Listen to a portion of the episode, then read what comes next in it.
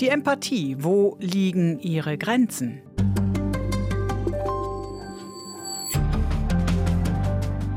Seit die Hamas Israel überfallen hat und der Nahostkonflikt erneut aufgeflammt ist, hat der Begriff Empathie wieder Konjunktur. Er beschreibt nicht nur eine menschliche Fähigkeit, sondern er wird längst auch normativ benutzt, etwa wenn es hierzulande um die Reaktion auf den Konflikt im Nahen Osten geht.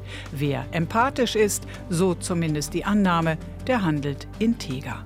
Ist Empathie also elementare Grundlage moralischen Handelns? Kann sie gar einen Ausweg aus Konflikten wie eben dem zwischen Israelis und Palästinensern weisen? Oder erwarten wir viel zu viel von dieser Fähigkeit? Darum geht es im Gespräch mit dem Publizisten und Kulturphilosophen Christian Schüle. Er hat die Empathie in einem Essay einmal als zeitgemäße Variation von Solidarität der Weltgemeinschaft bezeichnet. Guten Tag, Herr Schüle. Hallo, guten Tag. Mattei fragt. Ein Podcast mit Sabina Mattei. Herr Schüle, Bücher über Empathie füllen mittlerweile ganze Regale in Buchhandlungen. Der Begriff ist längst Schlagwort, wird inflationär und unscharf gebraucht. Wie definieren Sie die Empathie? Also ich würde mal grundsätzlich sagen, dass Empathie die Fähigkeit jedes Menschen ist, um mal nicht Kompetenz zu sagen, sondern tatsächlich auch eine naturgegebene Fähigkeit des einzelnen Menschen, sich zugleich in alle anderen Menschen einzufühlen, also in gewisser Weise in das Leben einzufühlen und vor allem in das gedemütigte, versehrte und leidende Leben, da fühlen wir sozusagen mit. Ich würde hier eine klare Trennung ziehen zum Mitleid übrigens. Ich glaube, dass wir besser von Einfühlung oder Mitfühlung sprechen und nicht so sehr von Mitleid, weil Mitleiden kann man nicht wirklich. Dieses Leid, das Menschen empfinden, können wir tatsächlich ja nicht teilen, aber wir können mit diesem Leid fühlen. Also wenn Sie jetzt sagen universelle Fähigkeit, dann kontere ich. Die Forderung nach Einfühlung in andere wird ja oft mit der Formel verbunden. Wie würdest du das denn finden, wenn? Sprich, man möge sich auf, von, von sich auf den anderen oder die andere schließen. Aber was für die eine eine Zumutung ist, das tut die andere mit einem Achselzucken ab. Also ist Empathie nicht doch eine Sache des Individuums oder der individuellen Umstände, in denen man beispielsweise aufgewachsen ist? Doch, ganz bestimmt. Empathie ist auch bestechlich. Ja? Also wir, wir äh, beurteilen ja Situationen auch aus ideologischen oder Gründen, die damit zu tun haben, ob uns ein Kulturkreis näher ist als der andere. Es gibt natürlich auch eine Empathie des Abstrakten, ja, dass man sozusagen mit der Menschheit an sich fühlt und andersrum eine Empathie mit dem Konkreten, dass man ganz äh, stark sich einfühlt in Personen, die man kennt, die darunter zu leiden haben. Also der Begriff ist relativ vielschichtig und das macht ihn auch ziemlich kompliziert. Und dennoch würde ich darauf beharren und äh, behaupten, dass Empathie eine Grundlage ist des Menschlichen. Und das würde ich mal ganz groß fassen. Alles andere, was sozusagen eingeschränkt wird, hat meines Erachtens äh, manchmal ideologische, äh, politische oder sonstige Gründe. Aber die Empathie als solche, glaube ich, die ist fast immer bei jedem vorhanden. Das ist meine Voraussetzung eigentlich. Und wozu ist sie gut? Was soll sie bewirken? Es gibt ein wunderbares Beispiel bei dem von mir sehr geschätzten Schriftsteller Albert Camus in seinem großen äh, Buch Der Mensch in der Revolte. Da beschreibt er eine Szene in einem Lager. Da sitzen Menschen auf dem Boden und einer von diesen Menschen wird sozusagen durch einen Aufseher gedemütigt. Und in diesem Moment erheben sich alle anderen, weil sie dieses Leid mitfühlen können des Einzelnen. Das ist sozusagen der, der Urbeginn von Revolte, ja, also von Komplizität oder Solidarität. Das beschreibt er, finde ich, ganz wunderbar. Und das lässt sich auch umsetzen. Das heißt, wenn wir sehen, dass ein Mensch egal wo der herkommt, leidet, erhebt sich in uns so ein Gefühl von Menschlichkeit und Universalität. Dass das dann eingeschränkt wird, wenn wir dann anfangen zu fragen, naja, ist das jetzt ein jüdischer Mensch, ein muslimischer Mensch, ein christlicher Mensch, das macht es dann äh, in gewisser Weise ideologischer und das finde ich äh, wirklich tatsächlich schade und wir kommen sicherlich auch noch auf das Thema äh, Israel und Gaza zu sprechen, weil wir uns da ja immer wieder auch fragen, fühlen wir mit den richtigen Anführungszeichen. Ich finde, man müsste grundsätzlich sagen, wir fühlen mit dem Menschen an sich, ob er ein palästinensischer Mensch oder ein jüdischer Mensch ist, ist in diesem Augenblick erstmal gar nicht so wichtig. Inwiefern kommt denn dann Solidarität ins Spiel, die Sie ja einmal benannt haben im Zusammenhang mit der Empathie? Solidarität ist ja eine Sache des Verstandes, von Überzeugungen, von politischen Prozessen auch. Ja, aber ich glaube, ohne das Gefühl, sich einfühlen zu wollen und einfühlen zu können. Andere ist Solidarität vielleicht gar nicht wirklich möglich. Und wir haben ja, um mal die Kehrseite auch zu nennen, äh, in letzter Zeit, in den letzten Jahren eher das Problem, dass wir Menschen, ich spreche mich, mich da genauso an, also dass wir Individuen durch hm, ökonomische, wirtschaftliche oder sonstige Prozesse doch sehr stark quasi in den Individualismus getrieben werden und wurden. Der Einzelne ist seines Glückes Schmied. Äh, wir werden immer äh, entsozialisierter, entkontextualisierter. Diese Vereinsamung, dieses Individualisierende im Moment, das entspricht ja sozusagen genau äh, der, dem Gegenteil dessen, was man mit, mit Solidarität und Empathie eigentlich meint. Deswegen wäre letztlich die Frage, äh, haben wir Empathie verlernt? Kann man es verlernen? Kann man es überhaupt lernen? Ist es verschütt gegangen oder ist Empathie nach wie vor so etwas wie eine grundsätzliche Voraussetzung für Solidarität, Mitmenschlichkeit, Einfühlung und so ein Wir, äh, ohne dass wir genau sagen könnten, woraus es eigentlich besteht? Und das macht die Schwierigkeit auch, glaube ich, aus, weil dieser Begriff doch immer wieder instrumentalisiert wird, ohne dass man ihn richtig scharf kriegt. Mir äh, tut sich da ein Widerspruch auf. Ähm, Solidarität scheint mir nicht dasselbe zu sein wie Empathie. Empathie im Gegenteil ist etwas, was individualisiert ist, was ähm, bar jeder Solidarität ist. Ja, aber die, äh, die, Solidarität erwächst aus der Empathie. Also wenn ich sozusagen nicht mit dem Leid eines anderen mitfühle oder wenn ich nicht erkenne, dass Menschen die ähnliche Position wie ich vertrete, wenn ich mich nicht in die einfühlen kann, dann werde ich mich wahrscheinlich schwer tun, äh, quasi Komplize zu werden oder mich solidarisch zu engagieren. Es sei denn, ich vertrete knallharte Interessen. Das ist was anderes. Und da haben Sie natürlich recht, da gibt es eine, eine, Trennung zwischen Solidarität und Empathie. Äh, aber uns wird ja quasi immer wieder auch vorgeworfen, dass wir kalt seien, also kaltherzig.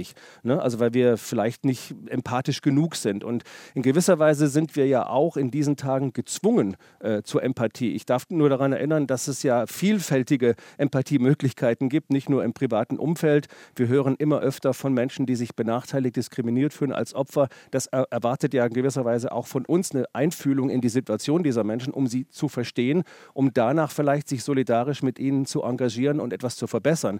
Habe ich diese Empathie, diese Einfühlung nicht, äh, wäre es mir quasi egal. Und das wäre meine große Angst, dass uns plötzlich alles vollkommen egal wird, dass wir also diese Gleichgültigkeit, die ja auch schon festgestellt wird, so weit treiben, dass wir uns für den anderen und die andere überhaupt gar nicht mehr interessieren und auch gar nicht mehr neugierig sind darauf, wie sich ein anderer Mensch fühlt. Wenn uns das ständig quasi abgefordert wird, wird es, gibt es eine Art Empathieerschöpfung, so nenne ich es zumindest. Empathieerschöpfung. Sie haben gerade davon gesprochen, dass ähm, Menschen sich auf ihren Opferstatus berufen, dass dieser Opferstatus auch immer öfter öfter geltend gemacht wird.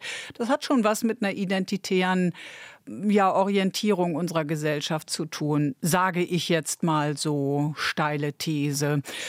Führt das, befördert das nicht gerade diese Gleichgültigkeit? So viele Opfer? Habe ich überhaupt so viel Empathie? Ja, würde ich Ihnen zustimmen. Ist auch meine Auffassung eigentlich. Die These ist tatsächlich steil, aber ich glaube, dass sie richtig ist, weil es ja ganz oft äh, konstruierte Opferidentitäten sind. Also wir haben den Diskriminierungsparagraphen, auf den man sich relativ schnell beruft. Und wenn man sich mal einfach eine Liste aufmachen würde von den Menschen, die sich diskriminiert fühlen äh, aufgrund ihres Körpers, die einen sind etwas zu umfangreich, die anderen zu wenig umfangreich, dann fühlt sich der diskriminiert, dann der andere und so weiter. Also wir kommen quasi aus diesem, aus diesem Diskriminierungsidentitätsparadox gar nicht mehr raus. Äh, und dann entsteht natürlich so etwas wie ein Zwang, sich einfühlen zu müssen, um ein guter Mensch zu sein. Und die Kehrseite der ganzen Geschichte, und da wird es dann schon schwierig, finde ich, ist, wenn das Leid in der Welt oder bei Menschen so groß und häufig ist, dass man selbst quasi Schuld an den Umständen empfindet. Also ich weiß nicht, ob Sie das ungefähr nachvollziehen können, aber mir geht das jetzt eine ganze Zeit lang so. Wir sehen diese Bilder, die Redundanz der Katastrophen durch die Bilderschleifen, die macht sie uns erst nahbar, von morgens bis abends, Tod, Offensiven, Explosionen, Streit, Kritik und so weiter. Also im Grunde genommen neben, leben wir in so einer Negativreferenzialität, dass man fast gar keine Resilienz mehr selber hat und vollkommen erschöpft ist und man gewöhnt sich dann äh, an, auch vielleicht die Nachrichten nicht mehr zu gucken, aber es prägt sich so etwas aus wie ein Schuldgefühl eine Schuld, dass man selbst privilegiert ist zum Beispiel, ja, dass man ein privilegiertes Leben führt in Zeiten, in Zeiten, in denen alle anderen sterben müssen. Die Schuld, dass man selbst vielleicht nicht so leidet wie anderen. Die Schuld, äh, dass man mit dem jeweiligen anderen nicht so leidet wie mit dem anderen wiederum. Also da kommen dann all die Dinge rein und ich habe das an mir selber tatsächlich auch festgestellt. Es gibt so eine Art Empathieerschöpfung äh, und es gibt auch ein, ein, ein, eine Schuldzuschreibung an einen selber, ähm, die einen irgendwann mal paralysiert und hemmt. Also dann schränkt man seine eigenen Lebenschancen ein, weil man das das Gefühl hat, vor lauter Schuld sozusagen oder Verschuldung äh, gar nicht mehr wirklich gut leben zu können. Und wenn man dann gut lebt, stellen Sie sich vor, alle Menschen um Sie herum sterben oder sind in Kriegen und Sie gehen gut essen, dann haben Sie doch einfach eine Schuld gegenüber denen, die das nicht können. Und wenn das dann moralisiert oder politisiert wird, und das wird zum Teil ja, passiert das ja, äh, dann entsteht, finde ich, ein ganz, ein ganz schwieriges Milieu. Aktuell wird dieser Begriff der Empathie oder auch der Vorwurf der Empathielosigkeit oft angeführt mit dem Blick auf die Reaktion auf den Nahostkonflikt. Äh, Sie haben ihn ja auch schon genannt. Die Solidaritätsbekundungen mit Juden, die sich Israel, also dem überfallenen Land, besonders verbunden fühlen, die blieben hierzulande verhalten, wenig empathisch. Nicht auf offizieller, aber oft auf zwischenmenschlicher Ebene. Nehmen Sie das eigentlich auch so wahr? Ach, das ist, dieser Konflikt ist so fürchterlich und so schwierig. Ich äh, neige der Haltung zu, zu sagen, dass es äh, wahnsinnig kompliziert und komplex ist. Es gibt ja Leute, die behaupten, es sei überhaupt nicht kompliziert. Ich würde das Gegenteil vertreten. Das ist unendlich kompliziert. Deswegen weiß ich auch überhaupt gar nicht, wo ich mich einfühlen soll. Natürlich hat man gerade als Deutscher auch eine äh, große Verantwortung gegenüber ähm, dem, dem jüdischen Volk. Das habe ich genauso, wie Sie es wahrscheinlich auch haben. Äh, und dann kommt dieses und trotzdem, ja, also dieses Aber. Und trotzdem ist es fürchterlich zu sehen, dass israelische israelische Bomben und Raketen äh, palästinensische Menschen töten. Ja? Und ich frage mich, warum geht das nicht zugleich? Warum können wir nicht zugleich sagen, dieser Angriff der Terrorgruppe Hamas auf israelische Bürger war barbarisch und fürchterlich. Und trotzdem ist es so, dass die Reaktion von Israel auch in gewisser Weise schlimm und fürchterlich ist. Also wir haben es hier zu tun mit einer nicht bestechlichen Empathie im besten Fall, dass wir nicht sagen, wir suchen jetzt nicht äh, nach quasi religions- oder ethnischen Zugehörigkeiten aus, wohin unsere Empathie projiziert wird, sondern wir sagen, es ist schlimm und furchtbar insgesamt, dass Menschen sterben müssen. Und das ist so der Punkt, finde ich, den ich äh, vermisse eigentlich in der ganzen Diskussion, dass wir so sofort reflexartig immer sagen, auf welcher Seite stehst du? Und wir werden ja permanent auch gezwungen, uns zu bekennen. Wir müssen immer sofort eine Haltung haben und eine Position einnehmen und ganz klar und eindeutig sein. Und wenn man das nicht ist, wenn man auf der falschen Seite steht, dann ist man ein schlechter Mensch. Und diese, diese, äh, dieser Reizreaktionsmodus, der dann auch so ein Freund-Feind-Schema hat, ne? also bist du nicht für die, für die ich bin, dann bist du gegen die. So, das ist so die Logik des falschen Umkehrschlusses und die macht sehr, sehr viel kaputt, finde ich, an dem, was man äh, quasi äh, an Mitmenschlichkeit und Zwischenmenschlichkeit eigentlich aufbauen müsste in diesen Zeiten. Aber nochmal, dieser Krieg in, in Gaza äh, ist in jeder Hinsicht einfach nur fürchterlich. Ja, er ist fürchterlich, aber ähm, wenn man dann sagt, Empathie bitte für alle beteiligten Seiten, für beide in diesem Fall, birgt das nicht auch die Gefahr der Beliebigkeit, auch eines sich herausziehens, einen eigenen Stand Standpunkt vermeiden? Ja, das tut es bestimmt auch, aber ich äh, würde jetzt für mich einfach mal sagen, äh, dadurch, dass es so wahnsinnig kompliziert ist und dadurch, dass auch sozusagen unsere Wahrnehmung bestechlich ist, wir wissen ja gar nicht, welche Bilder uns da gezeigt werden. Wissen wir, ob die Bilder vom israelischen Militär stammen? Wissen wir, ob die Bilder von der Hamas kommen? Können wir Bilder verifizieren? Wir hören ja immer wieder, dass die Glaubwürdigkeit von Bildern in Frage steht. Wir haben es übrigens auch beim Ukraine-Krieg, das gleiche Phänomen. Also da ist ein zerstörtes Krankenhaus und jetzt stellt sich die Frage, die Schuldfrage. Wer war es? Äh, und wer will das beantworten? Und solange ich das nicht weiß, wer es war, fällt es mir letztlich auch schwer, quasi Empathie mit einer ganz bestimmten Gruppe auch auszubringen. Abgesehen davon, dass ich immer Empathie mit jedem habe, der stirbt, sozusagen, oder mit den Angehörigen eines toten Menschen.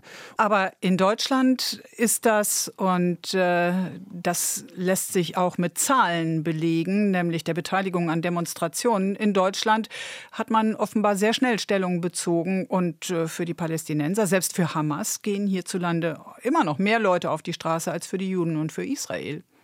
Ja, das ist für mich auch schwer äh, zu verstehen, wie man quasi so eine eindeutige Haltung für eine Terrorgruppe ausprägen kann. Ich persönlich würde es in keinster Weise teilen.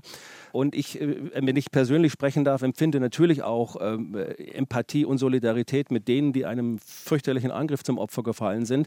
Äh, aber es geht hier immer wieder um die Schuldfrage. Und ähm, die Schuldfrage ist einfach nicht eindeutig. Und wenn ich Empathie ausbringe, wenn ich Empathie investiere, und so ist es ja eigentlich auch, hat das ja letztlich auch was zu tun mit meiner Position. Und ähm, wir kommen schnell dann zu dem Punkt, dass man sagt, es gibt auch eine Form von Selbstheroisierung oder eine Selbstgerechtigkeit, ne, auf der Seite des Richtigen zu stehen, des politisch Richtigen, des Unterdrückten zu stehen. Also man macht in der ganzen Diskussion äh, um die Frage, wem man empathisch gegenüber ist, äh, ja auch den Fehler, dass man die Geschichte und die politische Geschichte gar nicht wirklich reflektiert. Die können wir, glaube ich, zum Teil auch gar nicht reflektieren, wir, die keine Experten sind, denn das geht mindestens 3.000, 4.000 Jahre zurück, um diesen Konflikt nur ansatzweise zu verstehen. Und wenn, wenn Sie mir das noch erlauben, ich war beruflich sehr oft im Nahen Osten unterwegs und habe dort mit beiden Seiten immer gesprochen äh, und hatte nicht das Gefühl, auch nur ansatzweise verstanden zu haben, wie das Ganze eigentlich da so funktioniert. Und ich habe oft auch das Gefühl, dass Menschen selber, die im, im Nahosten äh, arbeiten äh, als Korrespondenten oder sowas, eben, ebenso Schwierigkeiten haben, diesen Konflikt eben eindeutig zu, zu beurteilen. Und das macht es so schwierig, weil man möchte ja in seiner Empathiebereitschaft auch nicht enttäuscht werden. Man möchte ja nicht auf der falschen Seite stehen. Also all das passiert jenseits der Faktenlage und ähm, eigentlich müsste Empathie etwas sein, ähm, was ein Widerspruch in sich ist, nämlich so eine rationalitätsfreie und doch auch Rationalität. Das haben Sie ja vorher auch schon angesprochen.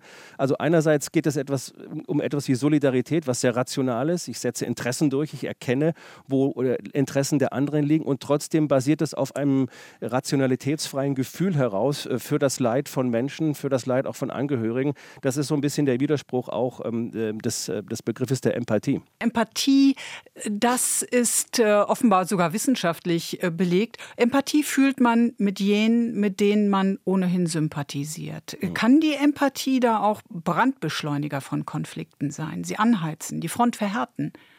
Kann ich mir sehr gut vorstellen. Ja, also äh, natürlich äh, haben wir, das ist die konkrete Empathie oder sagen wir mal die Empathie mit dem Konkreten. Das ist uns näher. Ein Kulturkreis ist uns näher. Bestimmte Menschen sind uns näher. Und es gibt ja auch aus der, aus der, aus der Psychologie quasi die Erkenntnis, äh, dass je weniger Menschen leiden, desto empathischer können wir sein, weil wir sonst unsere Empathie natürlich verteilen müssen.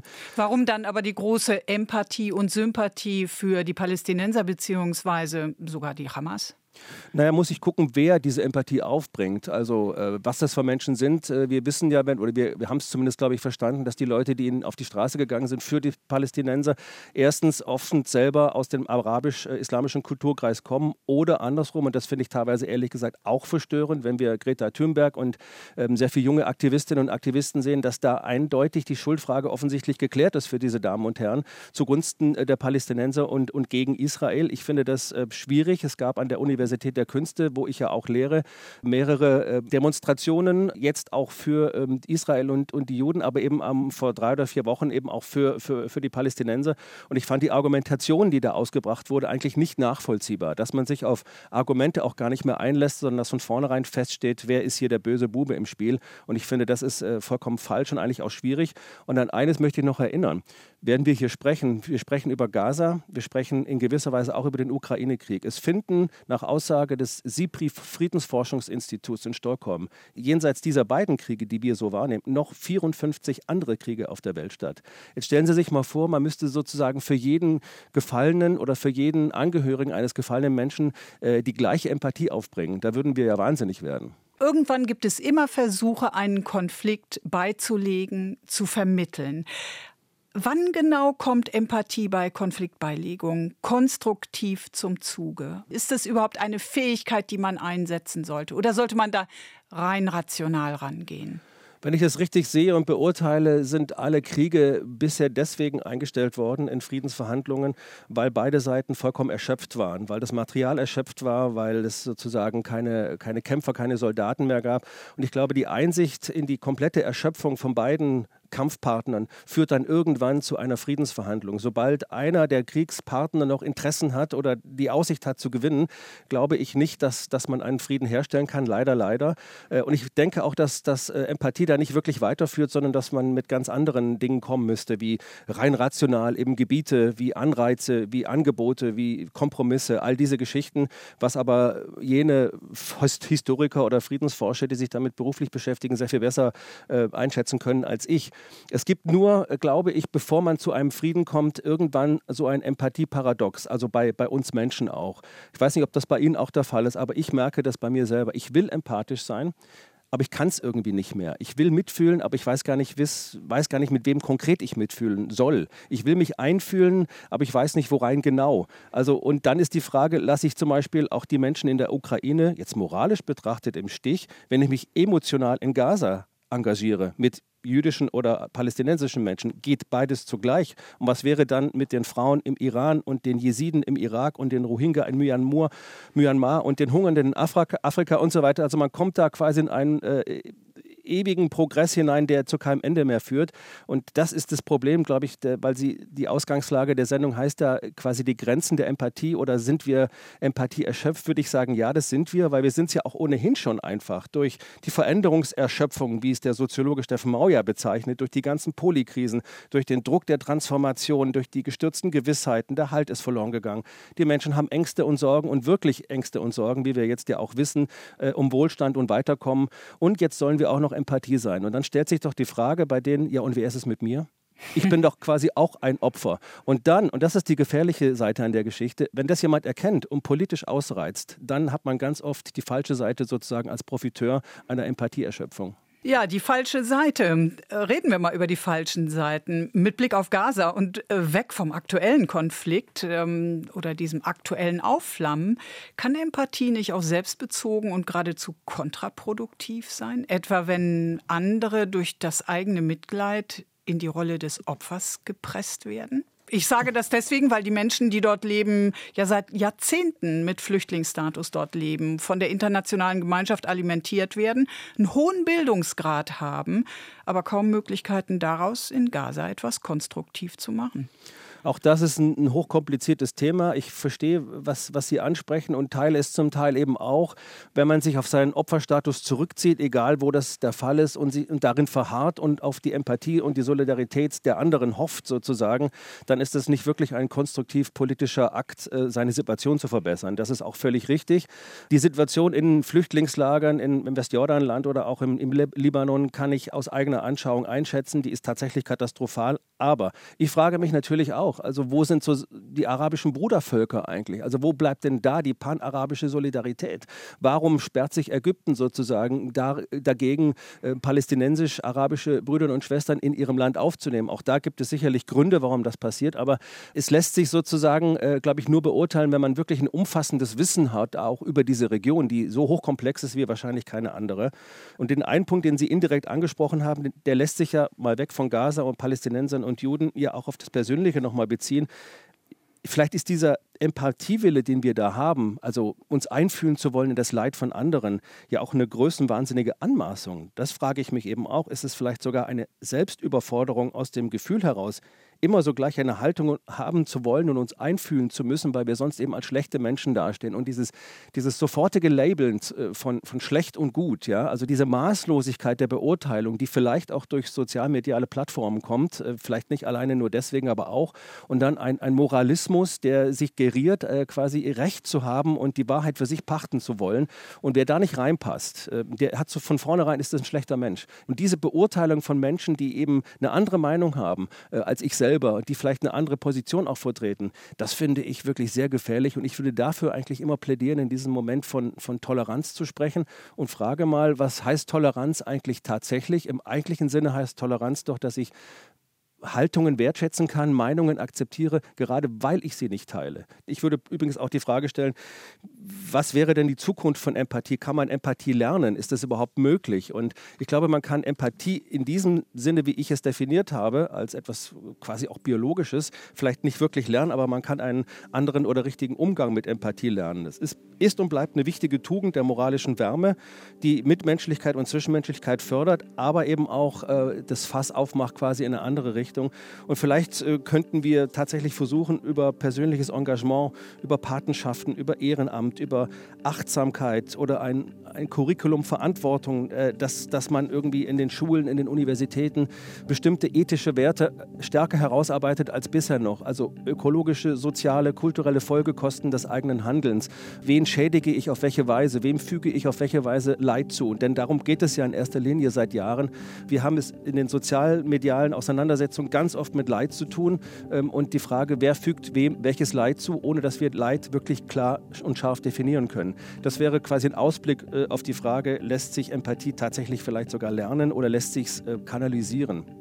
Christian Schüle, zum Schluss aber, wo ziehen Sie denn dann die Grenzen der Empathie? Die Empathie zieht sich ihre eigene Grenze, indem sie einfach letztlich erschöpft ist und wir vor lauter Aufforderung zur Empathie und vor lauter Katastrophen, mit denen wir täglich auseinandergesetzt werden, irgendwann einfach nicht mehr können, uns zurückziehen, keine Resilienz mehr haben und dann einfach den Laden dicht machen. Es ist verständlich, aber es wäre wahnsinnig schade, wenn wir da sozusagen eine gewisse Kälte ausbringen aus einer Überhitztheit der Empathie heraus.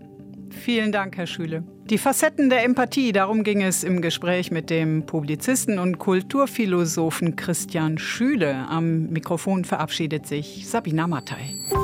Mattei fragt ist ein Podcast von RBB24. Alle Folgen gibt's in der ARD Audiothek und unter rbb24inforadio.de slash podcasts.